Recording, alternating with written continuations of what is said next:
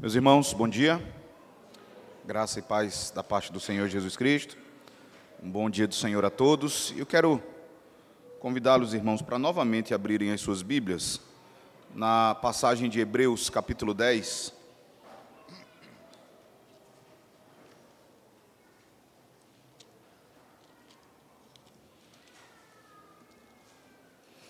Hebreus, capítulo 10.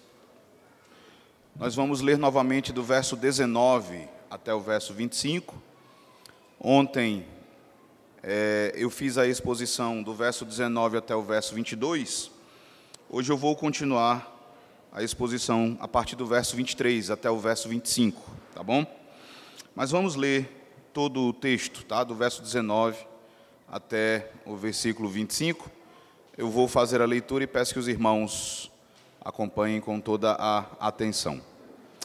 Diz assim: Tendo, pois, irmãos, intrepidez para entrar no Santo dos Santos pelo sangue de Jesus, pelo novo e vivo caminho que ele nos consagrou pelo véu, isto é, pela sua carne, e tendo grande sacerdote sobre a casa de Deus, aproximemo-nos com um sincero coração, em plena certeza de fé, tendo o coração purificado de má consciência e lavado o corpo com água pura Guardemos firme a confissão da esperança, sem vacilar, pois quem fez a promessa é fiel.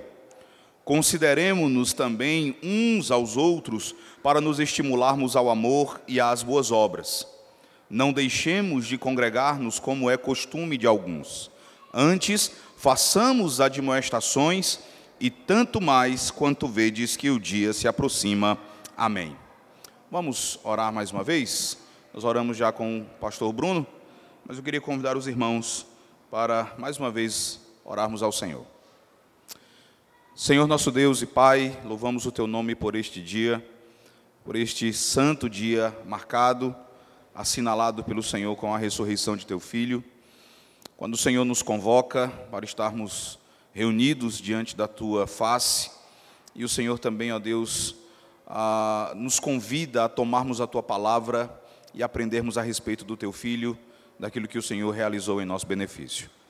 Mais uma vez, nós pedimos que o Senhor seja conosco, iluminando a nossa mente, preparando o nosso coração para recebermos a tua palavra da maneira devida. Pedimos por cada pessoa presente aqui nesta manhã, que todos, ó Deus, venhamos a nos beneficiar da tua santa palavra. É em nome de nosso Senhor Jesus Cristo que oramos e te bendizemos hoje para todo sempre. Amém.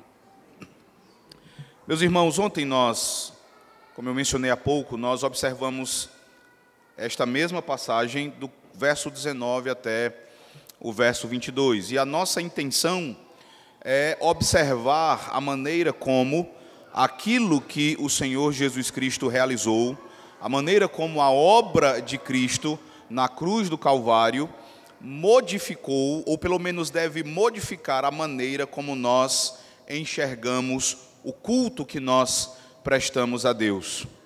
Isso porque, de acordo com o autor aos Hebreus, o Senhor Jesus, ele ofereceu um sacrifício único, é o que ele vai dizer do verso 11 até o verso 18, aqui do capítulo 10.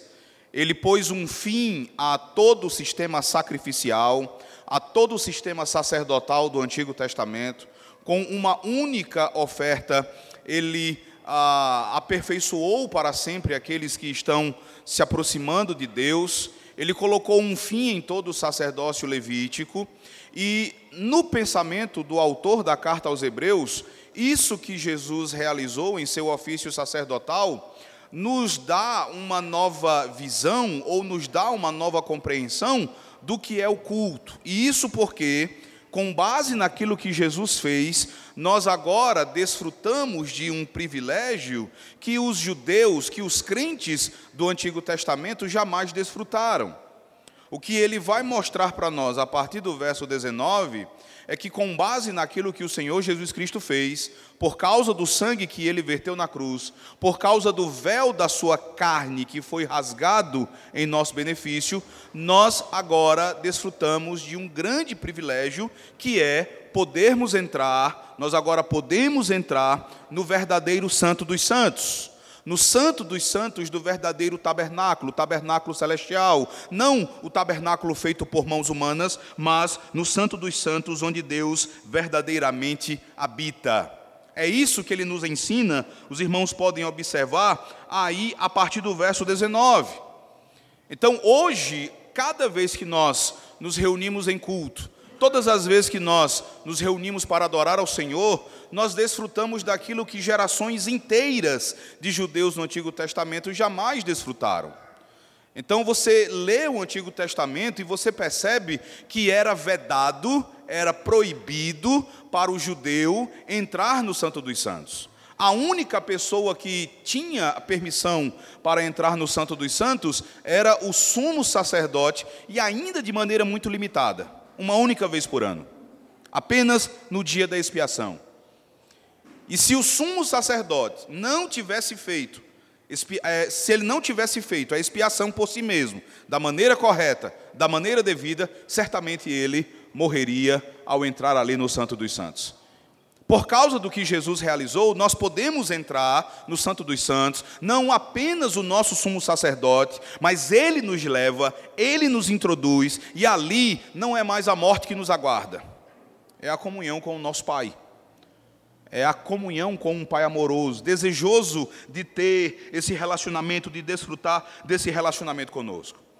O que é exigido de nossa parte é que nós nos aproximemos dele, e o culto é definido em termos de aproximação de Deus, que nós nos aproximemos dele com um coração sincero, um coração verdadeiro, desejando, ansiando ardentemente por esse momento de comunhão, por estarmos diante dele, por contemplarmos a sua beleza é exigido que nós nos aproximemos dele também em plena certeza de fé, embora nós não possamos vê-lo aqui conosco, mas é exigido que nós tenhamos a convicção de que ele se faz presente, ele está conosco e o seu filho, o mediador da nova aliança, ele se une a nós no canto ao Senhor.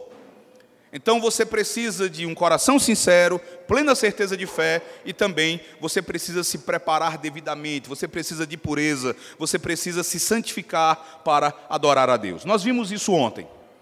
Hoje eu desejo continuar, irmãos, a partir do verso 23, porque se você observar, do verso 19 até o verso 25, nós temos basicamente três mandamentos. Do verso 19 até o verso 21, o autor fala do privilégio que nós temos em razão do sangue do Senhor Jesus Cristo, mas quando você olha para o verso 22, o autor vai então nos dar uma ordem, ele ordena que nós nos aproximemos de Deus, e então ele vai qualificar essa aproximação. No verso 23, você tem uma segunda ordem, um segundo mandamento, quando ele diz: guardemos firme a confissão da esperança. No verso 24, você tem um terceiro mandamento, quando ele diz: Consideremos-nos também uns aos outros para nos estimularmos ao amor e às boas obras. Então você tem três mandamentos até o verso 25. Você pode de repente dizer, no verso 25 tem mais um. Tá? No verso 25 há um outro mandamento no sentido de não deixarmos de congregar. E permitam-me dizer a vocês que não é o caso de termos aqui um mandamento. Tá? Então, o que, que acontece? Aqui no verso 25, ah, o modo verbal usado pelo autor de Hebreus é diferente do modo verbal usado nos versos 22, 23 e 24, quando ele apresenta os mandamentos de nos aproximarmos, de guardarmos firme a confissão da esperança e de nos considerarmos uns aos outros para nos estimularmos ao amor e às boas obras. No verso 22, perdoe-me, no verso 22, 23 e 24, o modo verbal é o que a gente chamaria de um subjuntivo.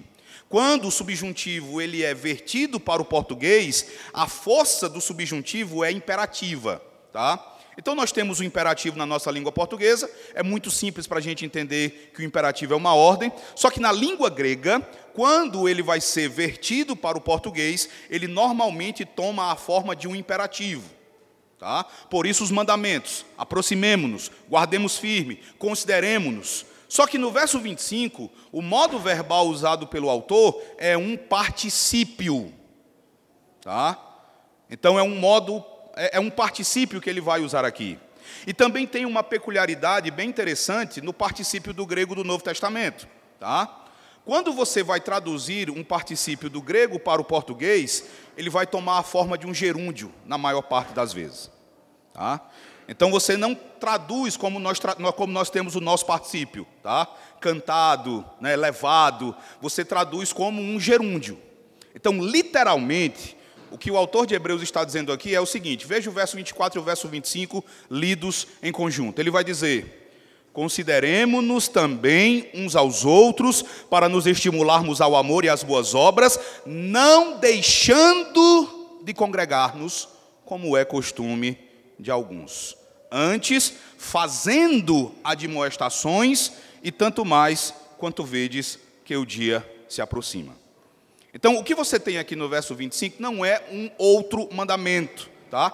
É a explicação de como vocês vão considerar uns aos outros para se estimularem mutuamente ao amor e às boas obras. Tá? A ideia é, vocês têm um dever de se estimularem mutuamente, e como é que vocês vão fazer isso? Não deixando de congregar.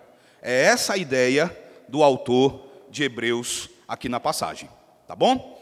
Então eu quero convidá-los, irmãos, a olharem para o verso 23, quando ele vai nos apresentar o primeiro dos mandamentos, veja, são mandamentos que têm a sua. A, que se justificam a partir do que Jesus fez. Então, o que Jesus fez, a maneira como ele verteu o seu sangue, a maneira como ele se entregou para morrer em nosso lugar, oferecendo um sacrifício perfeito, que de modo eficaz expiou a nossa culpa, isso precisa modificar a maneira como nós enxergamos o culto. E além de nos estimular a nos aproximarmos de Deus, é exigido de nós também, veja o verso 23, quando ele vai dizer que nós devemos guardar firme a confissão da esperança, sem vacilar, pois quem fez a promessa é fiel. Então, essa é a segunda exortação, ou o segundo mandamento. O primeiro é aproximemo-nos. Tá? Agora ele vai dizer: Guardemos firme a confissão da esperança, sem vacilar, pois quem fez a promessa é fiel. Essa segunda exortação, irmãos, ela tem o objetivo de servir como um encorajamento a um grupo de cristãos hebreus que, como nós observamos ontem, eles estavam desanimados com a fé cristã. Eles estavam sendo pressionados pelos judeus incrédulos pelos judeus que não confessavam a Cristo como Senhor, para que abandonassem a fé cristã e retornassem ao judaísmo. Eles estavam sendo pressionados a desistirem de tudo e a retornarem às sombras do judaísmo. E o autor aos Hebreus, ele percebeu que alguns dos seus leitores estavam considerando essa possibilidade. Então agora ele vai exortá-los a perseverarem a seguirem adiante, a prosseguirem na caminhada cristã. Quando ele vem agora e diz: Olha, ah, guardemos firme a confissão da esperança, o que ele está dizendo a essas pessoas é: por causa do que Jesus realizou, entendam que não é hora de afrouxar o pulso. Não é hora de vacilar na fé, não é o momento de ceder à tentação e voltar atrás para as sombras do Antigo Testamento. Porque as sombras do Antigo Testamento muito prometiam, mas nada faziam. O tempo agora é o de vocês permanecerem firmes. Se vocês observarem o verso 23, irmãos, vocês vão perceber que existe aí um dever prescrito, há um mandamento, mas há também um encorajamento que é anexado ao dever. O dever que é prescrito aqui pelo autor é guardemos firme a confissão da esperança sem vacilar. Esse é o dever. A pergunta que nós devemos fazer então é: o que significa essa confissão da esperança? Abra sua Bíblia no capítulo 3 e você vai ver que o autor usa ali algumas palavras semelhantes. Capítulo 3, veja o verso 1 e o verso 6. Hebreus capítulo 3, verso 1 e verso 6. No verso 1 ele diz assim: Por isso, santos irmãos, que participais da vocação celestial, considerai atentamente o apóstolo e sumo sacerdote da nossa confissão, Jesus. Leiam comigo agora o verso 6, quando ele diz assim: Cristo, porém, como filho em sua casa, a qual casa somos nós, se guardarmos firme até ao fim a ousadia e a exultação da esperança. Veja que ele vai usar expressões semelhantes. Jesus é o apóstolo e o sumo sacerdote da nossa confissão, e nós temos o dever de guardarmos firme até o fim a ousadia e a exultação da esperança. Só que no capítulo 10, ele une os dois conceitos e ele vai falar da necessidade de guardarmos firme a confissão da esperança palavra que ele usa aqui e é traduzida como confissão, irmãos, tem um sentido bem interessante de algo que é professado por você, algo que é declarado. Então, a ideia aqui é a de uma confissão pública e doutrinária. Quando ele chega até os seus leitores e diz: vocês devem guardar firme até o fim a confissão da esperança. Ele está dizendo que eles devem abraçar com uma firmeza ainda maior a confissão de fé que um dia eles fizeram. O conteúdo que um dia eles professaram. Você pode de repente olhar e dizer assim, mas a expressão usada aqui não é confissão de fé. A expressão usada aqui é confissão da esperança. Talvez isso aqui não tenha nada a ver com doutrina, mas tenha em mente a íntima relação que o Novo Testamento estabelece entre a esperança e a fé. Quando uma sempre vai acompanhar a outra. Você vai observar que é impossível alguém ter fé e não ter esperança, e é impossível você ter esperança sem ter fé.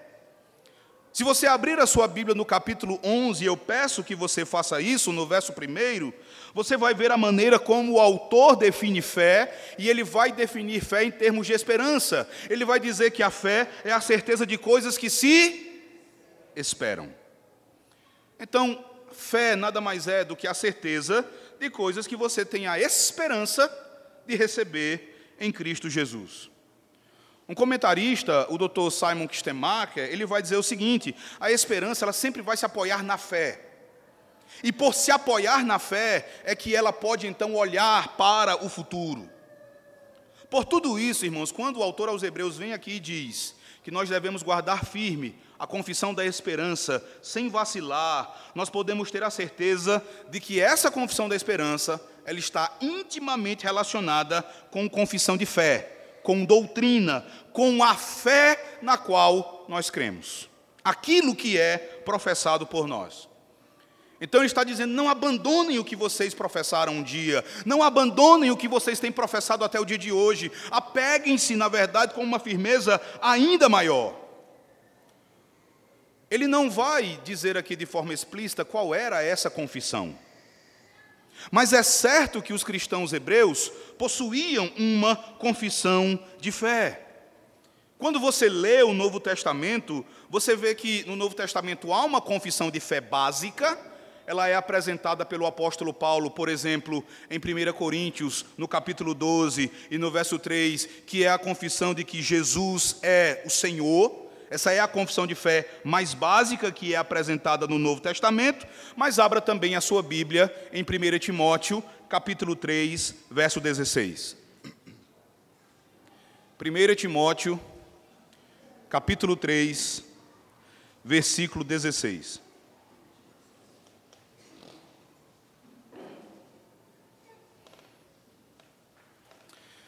Isso que você encontra aí no verso 16, irmãos, é uma confissão de fé primitiva, tá? Então, isso logo cedo na história passou a ser usado como como uma declaração de fé. No verso 16 do capítulo 3 de 1 Timóteo, Paulo diz assim: Evidentemente, grande é o mistério da piedade. Aquele que foi manifestado na carne foi justificado em espírito, contemplado por anjos, pregado entre os gentios crido no mundo, recebido na glória. Então aqui você tem uma declaração de fé. Então o certo é que os cristãos hebreus, eles também possuíam uma confissão. E o que o autor vai dizer é que eles possuíam uma obrigação em relação a essa confissão de fé. Eles precisavam guardá-la firmemente. Guardar firme aqui, a ideia é exatamente de segurar com força, manter firme, não largar, mas agarrar com toda a força possível. O que ele está dizendo é que os cristãos hebreus, eles deveriam perseverar em confessar a Cristo como o Senhor das suas vidas, independentemente do que viessem a sofrer, independentemente das circunstâncias. Eles precisavam manter firme essa confissão. Eles deveriam se manter firmes, professando a sua fé em Cristo e sustentando a substância dessa fé, confessando o corpo de doutrinas que lhes foi entregue de uma vez por todas. Eles não poderiam vacilar no cumprimento desse dever. Os comentaristas vão dizer que quando essa carta foi escrita, existiam algumas pessoas em dúvidas. Alguns dos hebreus estavam pensando se de repente não valeria a pena deixar a fé cristã e retornar ao judaísmo. Pessoas que estavam sem saber se de repente não era melhor retornar à fé de seus pais. John Owen, ele vai dizer que existiam também entre os hebreus que receberam esta carta alguns que tentavam conciliar as duas religiões tentavam conciliar o judaísmo e o cristianismo, frequentando as duas alianças, participando das duas religiões, participando dos dois cultos. E para o autor isso era simplesmente inadmissível. Porque retornar ao judaísmo é negar a substância que é Cristo, retornar à sombra é deixar o cumprimento que é o Senhor Jesus Cristo. Aquelas pessoas, elas deveriam demonstrar uma firme persuasão da mente, acerca da verdade da fé cristã que elas professavam. Elas deveriam ter uma constante e firme resolução de permanecerem na fé e de suportarem todas as oposições. E o ponto que eu desejo que vocês entendam, todos nós tenhamos como bem claro, é que esse também é o nosso dever. É que isso também é exigido de nós. Essa exortação do autor, irmãos, ela ela soa como uma repreensão à maneira como nós tratamos a fé na qual nós cremos em muitas ocasiões. Essa exortação, ela nos repreende pela maneira como nós tratamos a verdade em muitos momentos. Irmãos, existe uma parcela muito grande do cristianismo evangélico que é conhecida pela maneira arrogante como trata a verdade. E essa maneira arrogante, eu a defino em termos de descartar rapidamente as nossas doutrinas para poder conviver bem com pessoas de outros credos, muitas vezes credos anticristãos. Pessoas que rejeitam as nossas doutrinas com o objetivo de passar uma imagem mais impressionante de unidade. E o que é mais doloroso, irmãos, é que esse cristianismo evangélico que tão prontamente nega a verdade, ele está rodeado por outro cristianismo composto de pessoas que literalmente dão as suas vidas para não negarem a confissão da sua esperança. Eu reparei que vocês têm dois missionários aí em outros países. Esses irmãos, eles são exemplos de pessoas que guardam firme essa confissão em, em um ambiente ou em ambientes hostis à fé cristã. Então, esse cristianismo evangélico que tão prontamente nega a verdade, está cercado por cristãos ao redor do mundo que estão guardando firme a confissão da sua esperança e que, como resultado disso, estão sofrendo perseguição real. Nós podemos pensar nos cristãos do Oriente Médio, da China, de muitos outros lugares. Nós podemos pensar em como eles sofrem por guardarem firme a confissão da sua esperança, da sua esperança. Irmãos que não consideram as suas vidas mais valiosas do que a verdade, para eles a verdade é mais valiosa. Para eles a substância da sua fé, a verdade vale mais que a própria vida. São cristãos que não vacilam na sua confissão de fé. E isso não apenas em termos geográficos, mas também em termos históricos. Nós estamos também cercados historicamente por cristãos que perderam as suas vidas, mas não negaram a verdade, não voltaram atrás, não negaram a Cristo dizendo que César é o Senhor, não abandonaram a fé cristã. No período da reforma protestante, muitos cristãos alegremente morreram por sua fé. Na Inglaterra, onde os nossos pais puritanos viveram, muitos foram queimados, porque guardaram firme doutrinas que às vezes nós consideramos como doutrinas sem importância. Há um episódio ah, da Inglaterra durante o reinado de Maria, a Blood Mary, que eu acho muito interessante e sempre me toca Há um livro escrito por John Fox, o livro dos mártires, e um dos capítulos é sobre as fogueiras de Smithfield, uma cidade próxima a Londres. Smithfield se tornou conhecida durante o reinado de Maria a Sanguinária como a cidade onde os protestantes eram queimados. Era dito, por exemplo, que as noites de Smithfield eram iluminadas por fogueiras onde protestantes eram queimados. E há um relato lá que eu acho bem interessante. É dito que, numa certa manhã, bem cedo, um homem que morava à beira da estrada de Londres para Smithfield, ele estava do lado de fora da sua casa e ele viu um grupo de pessoas indo de Londres para Smithfield. E ele perguntou: Aonde vocês vão? Eles disseram: Nós vamos a Smithfield. Aquele homem sabia que naquela manhã um pastor seria queimado. Ele então perguntou: O que, é que vocês vão fazer lá? Aquelas pessoas responderam: Nós vamos assistir o nosso pastor ser queimado na fogueira. O homem se assustou e disse: Por quê? Em que que isso aproveita a vocês? E eles responderam: Nós vamos para aprender o caminho. Nós queremos aprender o caminho. Morreram por doutrinas que muitas vezes nós consideramos sem importância. Apocalipse capítulo 12, versículo 11, fala sobre esses cristãos. Abra lá a sua Bíblia. Esse texto fala sobre cristãos que guardaram firme a confissão da esperança e que hoje estão no céu. Apocalipse 12, verso 11. Abra lá.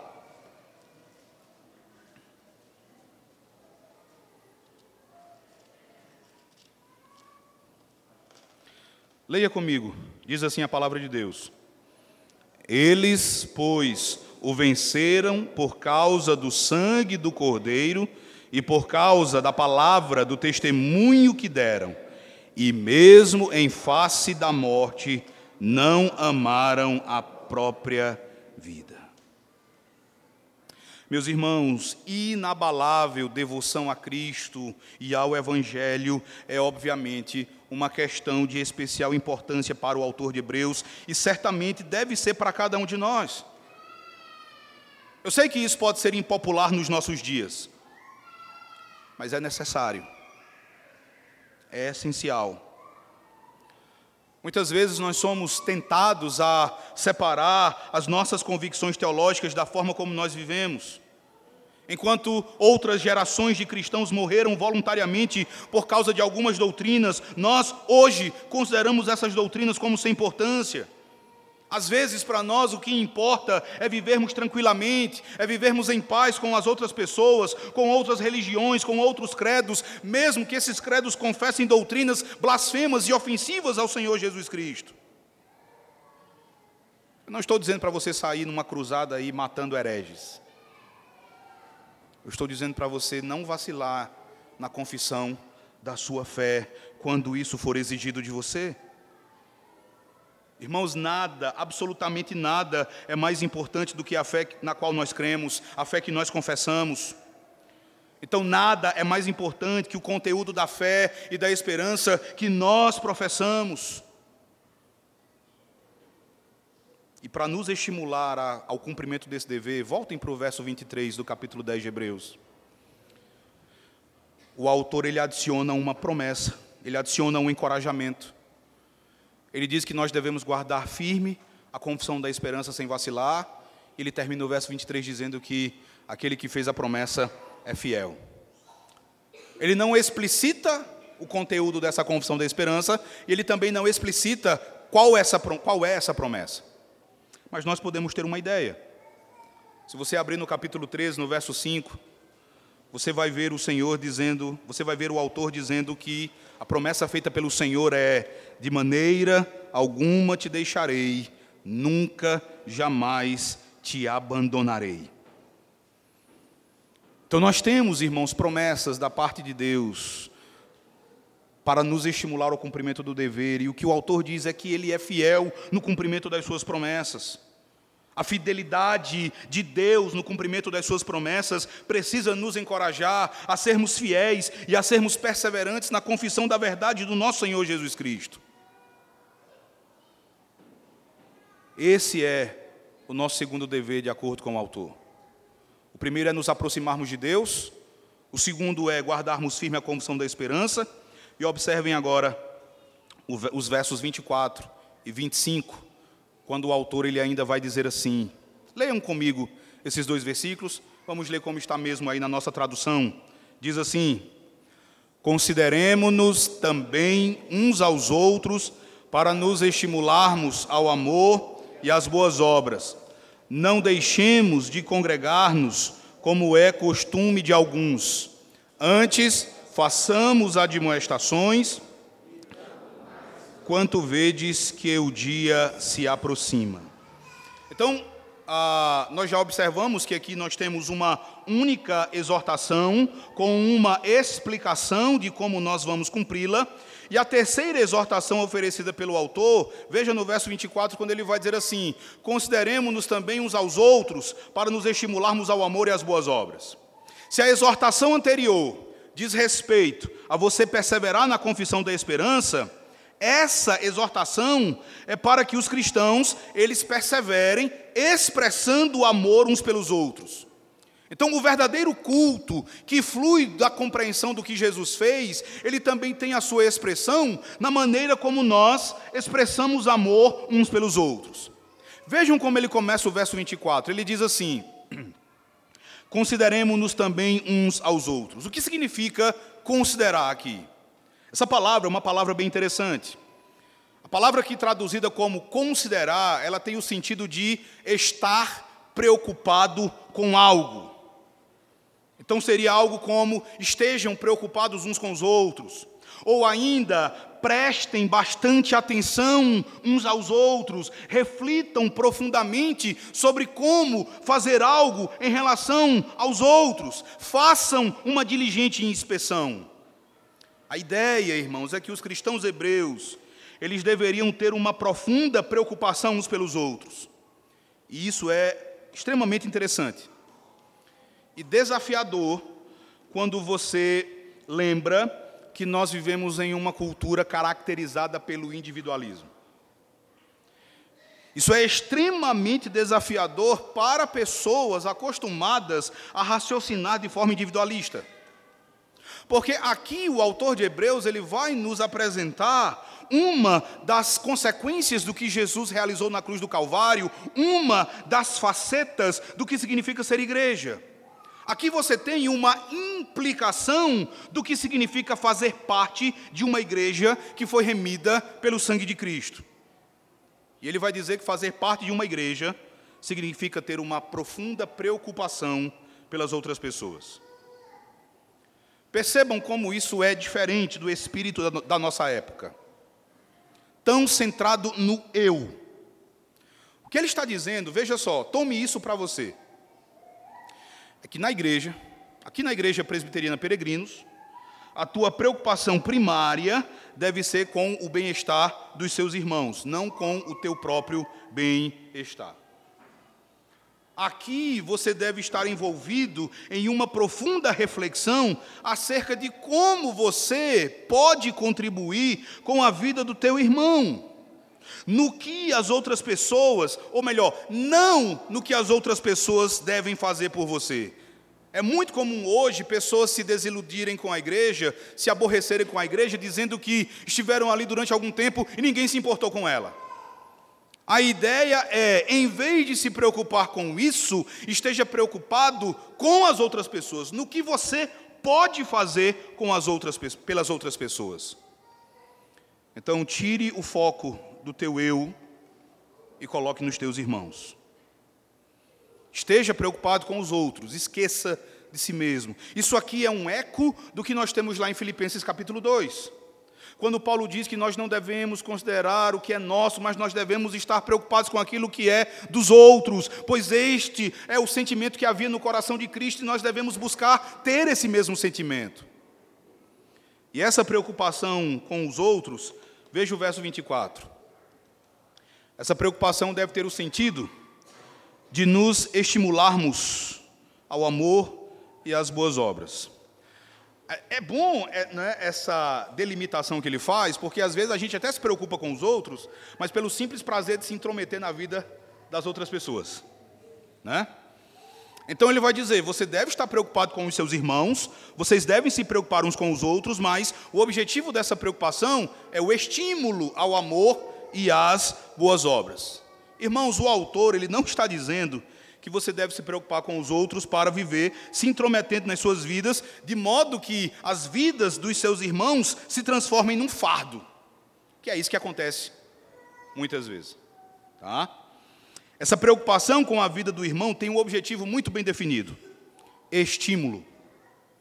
Nós precisamos estimular uns aos outros ao amor e às boas obras. O que ele está dizendo é que você você precisa refletir seriamente sobre como você pode estimular o teu irmão ao amor e à prática das boas obras. A palavra aqui traduzida como estimular, ela tem a ideia de atiçar, incitar, provocar ou tornar algo intenso. E eu gosto muito da acepção aqui de provocar. Tá? Então você deve estar preocupado com o seu irmão para provocá-lo. Geralmente, provocar é usado por nós num sentido muito ruim. Né? É, provocar é usado por nós com o sentido de perturbar tanto a pessoa a ponto de amargurar o espírito da pessoa. Tá? Amargurar o espírito da outra pessoa, levando-a à raiva, à tristeza, à irritação e à impaciência. E aí, quando a provocação é demais, o resultado é a briga, né? é a luta, é a explosão. O autor vai dizer que você deve sim provocar o seu irmão, mas não com ofensas, e sim com a prática do bem. Você deve provocá-lo, você deve cultucar o espírito dele até que ele exploda. Só que não em briga, não em desentendimento, mas na prática daquilo que é bom. Então, estude meios, é a ideia aqui. Estude meios para fazer com que o teu irmão ame as outras pessoas e pratique boas obras com uma intensidade cada vez maior. Entenda que a maneira como você vive, a maneira como você fala, a maneira como você age precisa ser provocativa a outros cristãos no melhor sentido da palavra. Então, permitam-me, meus irmãos, perguntar a vocês: a cada um de vocês, através da sua vida, através das suas palavras, das suas ações. Os teus irmãos, eles são incentivados a amarem e a praticarem boas obras, ou através da maneira como você os trata, eles ficam desanimados? Será que eles ficam desanimados diante da maneira como você vive, de como você fala deles e de como você se comporta em relação a eles? Os conselhos que você oferece a outros irmãos são incentivos para que eles vivam piedosamente e andem de forma contrária ao mundo?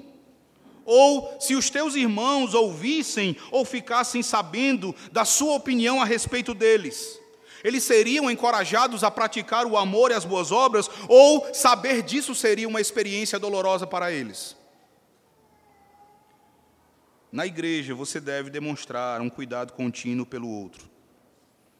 Esse cuidado deve encontrar expressão no amor, nas boas obras, no encorajamento mútuo para a participação ativa nas reuniões da comunidade, tanto quanto possível. Irmãos, nenhum cristão pode ser um individualista.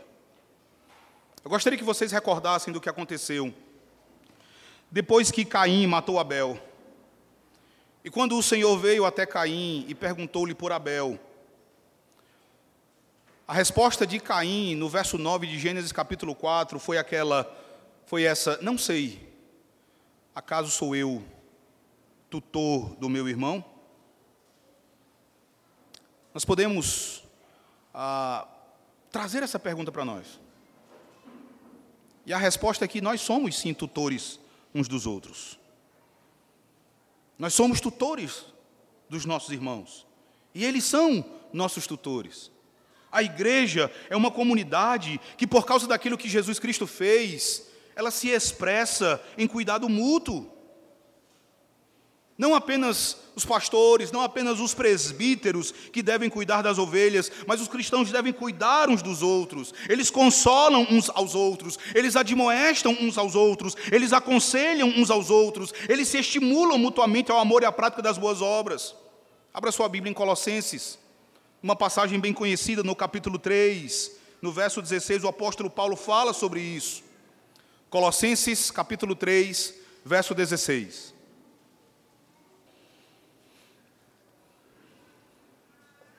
Vamos ler todos juntos? Colossenses 3,16. O apóstolo Paulo diz assim: Habite ricamente em vós a palavra de Cristo, instruí-vos e aconselhai-vos mutuamente em toda a sabedoria, louvando a Deus com salmos e hinos e cânticos espirituais, com gratidão em vosso coração. A instrução dele para os hebreus é que cada um deles deveria estar preocupado sobre como poderia ajudar os demais. Isso também é exigido de nós. Cada um de nós deve estar preocupado sobre como poderá ajudar os outros crentes. Na prática, você sabe de alguns crentes no meio da igreja que não estão, de repente, andando da maneira como deveriam? E eu não me refiro aqui a, de repente, essas pessoas estarem em pecado, mas digamos que você saiba de alguém que está desanimado, sem se envolver, sem se interessar por ajudar naquilo que é necessário. Talvez você saiba da existência de alguém que está acomodado. Então, se existem pessoas assim no meio da igreja de vocês, irmãos, então como é que vocês devem agir em relação a essas pessoas? Não é com críticas desamorosas. Pelas palavras do autor aos Hebreus, você deve provocar essas pessoas, estimulá-las ao amor, estimulá-las à prática das boas obras com uma intensidade cada vez maior. É esse o caminho, não o caminho da, daquilo que o Dr. Martin Lloyd Jones chamou de o caminho da hipercrítica. E o escritor aos Hebreus vai dizer que isso é motivo suficiente, ou que esse estímulo passa por vocês mesmos não se ausentarem da congregação. Vejam o verso 25. Ele diz assim: Não deixemos de congregar-nos, como é costume de alguns, antes façamos admoestações e tanto mais quanto vedes que o dia se aproxima. Literalmente, o autor ele vai dizer: não deixando de congregar-nos, como é costume de alguns antes, fazendo admoestações e tanto mais quanto vedes que o dia se aproxima.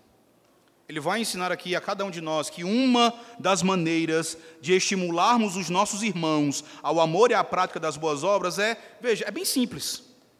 É não deixando de congregar. E veja como na prática de fato é assim. Eu não sei se vocês têm essa experiência aqui, né?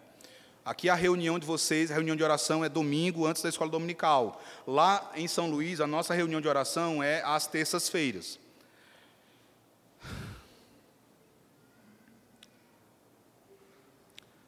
Às vezes tem eu, minha família, um irmão, uma irmã. Desanima. Imagina de repente um dia você chega aqui um domingo para a reunião de oração e está só você um presbítero, o pastor, você vai ficar animado ao ver isso? Ou isso vai doer em você? Isso vai desanimar. Então veja que é bem simples. Uma das formas de você estimular os seus irmãos ao amor e às boas obras é simplesmente não deixando de congregar. Quando você não deixa de congregar, mas você persevera nisso, você estimula os seus irmãos, anima de fato, sempre é animador você vê a nave da igreja cheia, vibrante, com pessoas ansiosas por adorarem o Senhor. Aqui em Hebreus 10, verso 25, o autor vai dizer que, infelizmente, entre os seus destinatários existiam algumas pessoas que estavam abandonando, e a ideia de deixar de congregar aqui é abandonar a congregação. E vejam quando ele fala de um costume, a palavra usada por ele aqui é a palavra ethos, que descreve um modo de vida, um estilo de vida, um conjunto de práticas que são exercitadas o tempo todo. O autor está dizendo que pessoas deixavam de frequentar os cultos não como algo esporádico, não era algo que raramente acontecia. Esse era o etos dessas pessoas, era o costume delas, era o seu hábito, o seu estilo de vida. E nós podemos dizer que isso era algo só da época em que essa carta foi escrita, irmãos? Infelizmente não. Nós não podemos dizer que nós não encontramos mais pessoas assim em nossa época. Pessoas que abandonam os cultos, que deixam de congregar, tudo é motivo, desde o cansaço, passando por uma dor na ponta do pé, até a preferência por apenas ficar em casa sem fazer nada. Nós fazemos isso muitas vezes e, e ficamos confortáveis achando que está tudo bem. Mas não está tudo bem. Quando o autor diz que isso é costume de alguns, essas não são palavras elogiosas, são palavras de lamento, são palavras de repreensão, é algo que deve ser corrigido. É um costume que precisa ser abandonado. Quando você lembra do contexto de Hebreus, quando essas pessoas receberam esta carta, você conclui que muitos tinham o costume de deixar de congregar por causa da oposição que estavam sofrendo. Essas pessoas haviam sido perseguidas pelas autoridades e eram perseguidas agora pelos adeptos do judaísmo. Então muitos começaram a se sentir tentados a abandonar a fé cristã e a deixarem de congregar. Mas a pergunta é: esse era o contexto deles e hoje o que é que nos leva a abandonar o culto? O que é que leva as pessoas a deixarem de congregar? O que é que leva você a adotar esse costume, a desenvolver esse hábito? E eu desejo que você observe como isso é perigoso para a sua alma. E você vai perceber o perigo que há em abandonar os cultos, em deixar de congregar, quando você lê o verso 25 junto do verso 26. E eu peço que você faça isso agora. Verso 25, verso 26 de Hebreus 10. Vamos ler esses dois versículos. Diz assim a palavra de Deus, todos juntos. Não deixemos de congregar-nos, como é costume de alguns Antes, façamos admoestações, e tanto mais quanto vedes que o dia se aproxima, porque se vivermos deliberadamente em pecado, depois de termos recebido o pleno conhecimento da verdade, já não resta sacrifício pelos pecados. Vejam como começa o verso 26.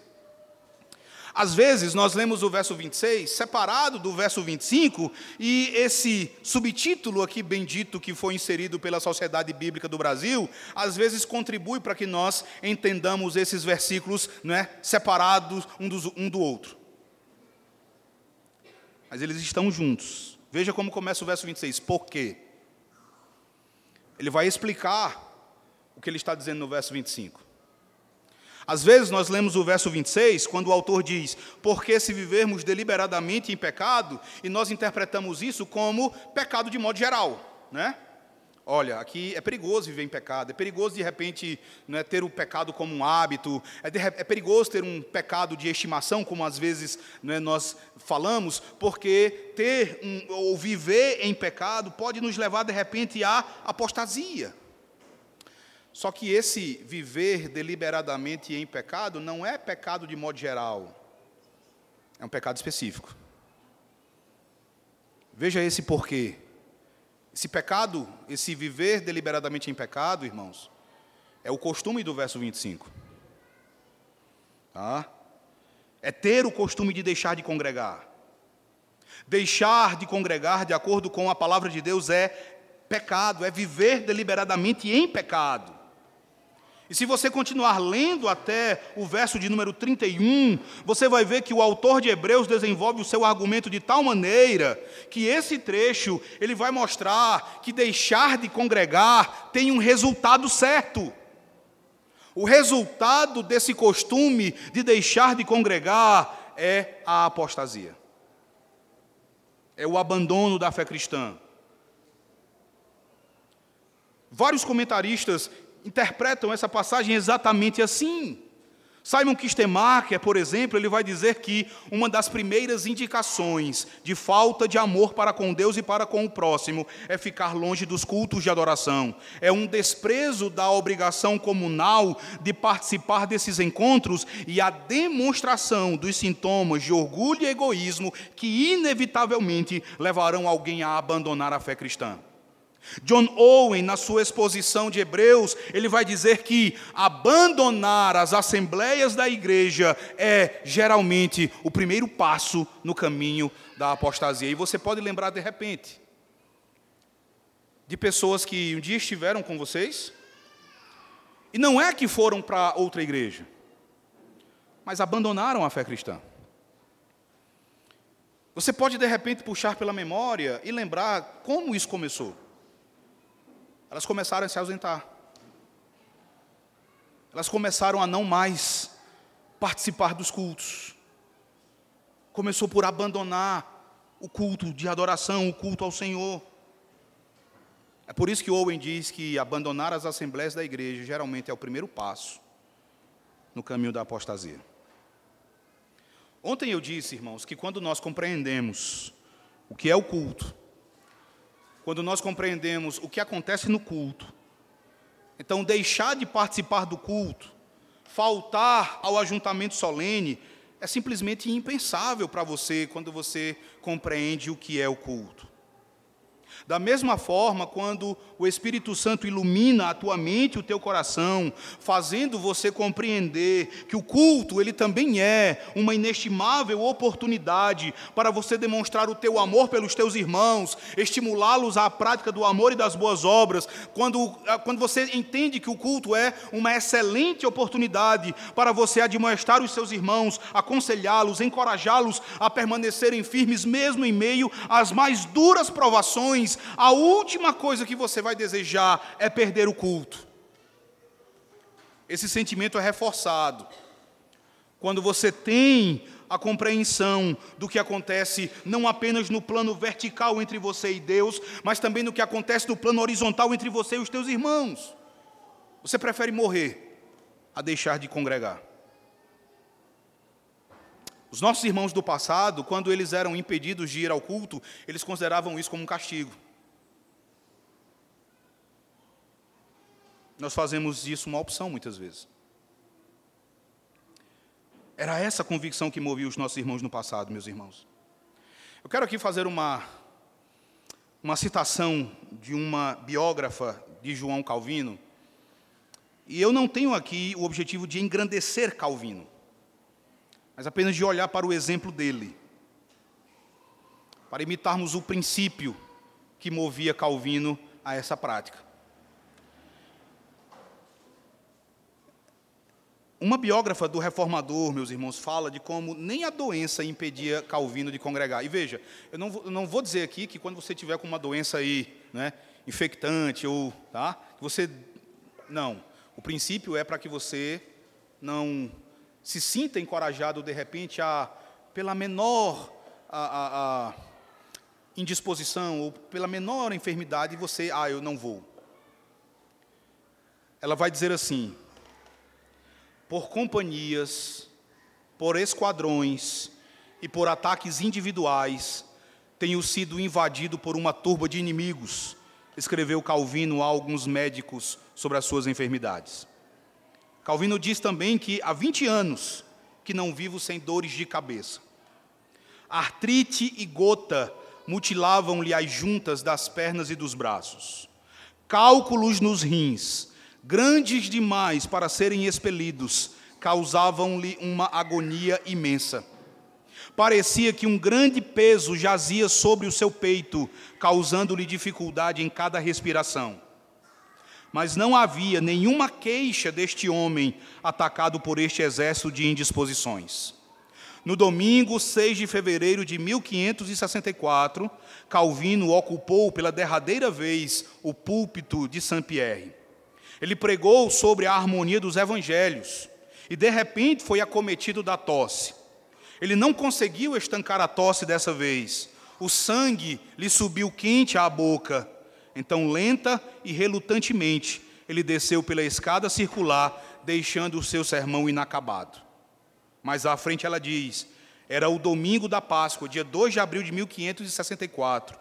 Calvino foi carregado na sua cadeira da sua casa, na Rua do Canhão, e foi colocado perto do púlpito, de onde tinha pregado centenas de sermões. Beza pregava agora. Celebrou-se a ceia do Senhor. Calvino recebeu os elementos das mãos de Beza. Então, eu não estou afirmando aqui que, mesmo quando você estiver acometido de uma doença contagiosa, que você deve congregar. Trata-se, na verdade, de nós nos examinarmos quanto às motivações e às justificações que nós apresentamos. Obviamente, uma doença contagiosa é motivo para você permanecer em casa. Mas e aquilo que não é contagioso e que não é debilitante, irmãos? Quais são as nossas razões que justificam o costume de deixarmos de congregar? Como afirma o autor de Hebreus, nós devemos nos estimular e devemos fazer admoestações, encorajando uns aos outros à fidelidade, e isso deve ser intensificado à medida que a volta do nosso Senhor Jesus Cristo se aproxima.